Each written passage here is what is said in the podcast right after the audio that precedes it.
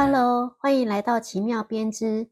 我是喜欢分享的思雨，这是提供编织相关知识、技能的节目，让有编织梦的你可以无压力、既有趣的享受收听时间。上一集啊，我们说了有关毛线编织的卢德运动，反应还不错哦，看起来大家都蛮喜欢听故事的。那今天我们来讲另外一个有关爱的故事。前几天呢，我母亲啊，因为想要给孙子一个厚背包，为了避免很有自己想法的儿子直接拒绝，让母亲伤心，所以呢，我就想到了事先给儿子打预防针，就跟他描述包包是黑色的，图案很简单，很中性，可以试着使用看看啊，或是给女朋友用，不要那么直接的跟奶奶拒绝哦。结果啊，儿子嘴上念着。哦，我可能会因为一个包包被分手，哎，啊，为什么会被一个包包就分手？结果他说：“妈，你都不知道，男女朋友啊都可以因为一支牙膏而分手呢，就只因为挤牙膏的方式不同，是吗？不就一人使用一支牙膏就好了吗？有什么好分手的啊？”结果啊，两兄弟啊很难得这次。这么同心的同时大声回答：“妈，你不懂啦！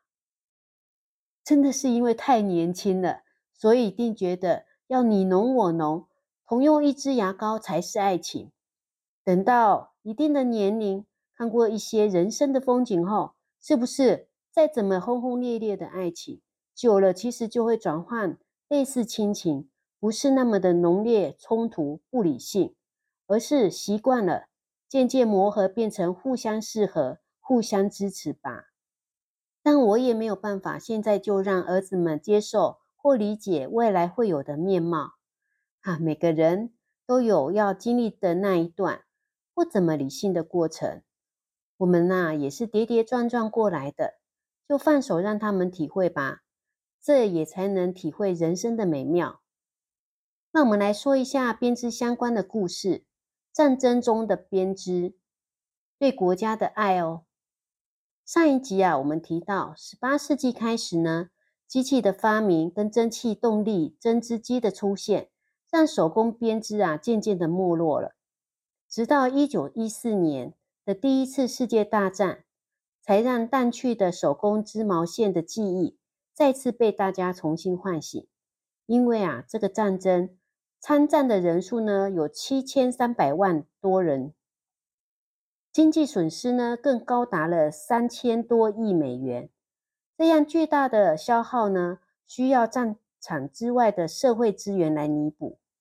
所以啊，英国王室啊跟政府就想到了，手工编织衣物是一项无需大型设备、技术门槛呢也不高、随时随地都可以进行的项目。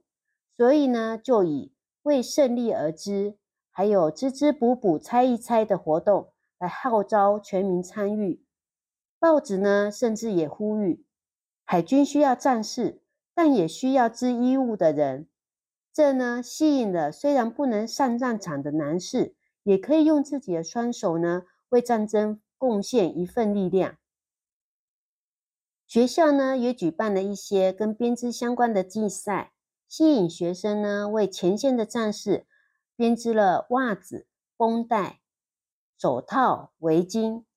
男士啊，和学校的男生呢，在爱国主义的热情下，利用平时抽烟的时间，还有足球比赛等待上场的时间呢，来穿针引线的织毛线。在各行各业的男女老少都行动起来，在一个月内呢。为军队啊提供了三十万双的毛线袜，还有三十万条的毛线腰带，这真的是很大的量，看得出来大家参与的热情。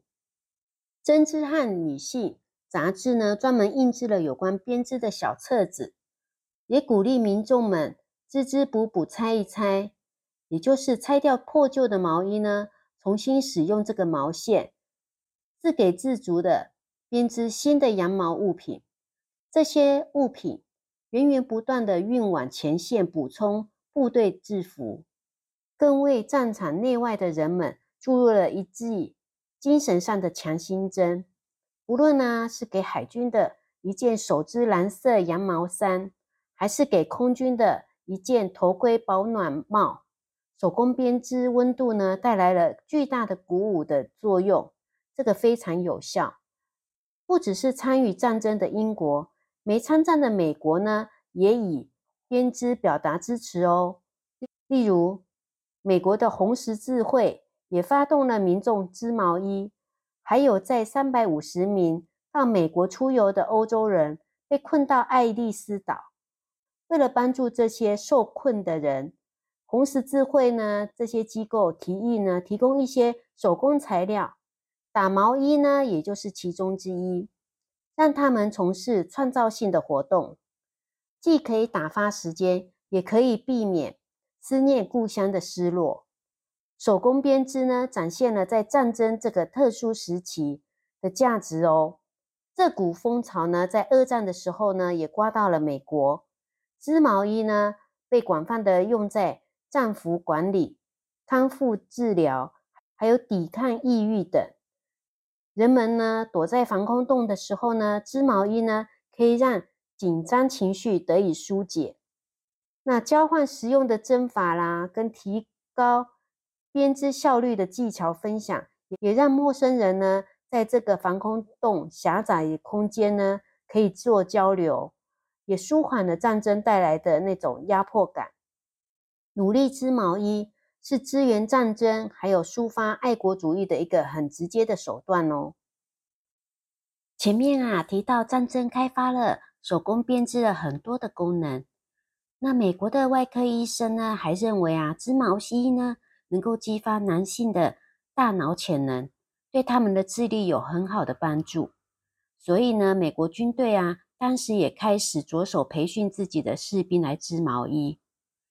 对这些因为经过战争创伤的男士们，织毛衣呢是他们康复治疗的一个方法。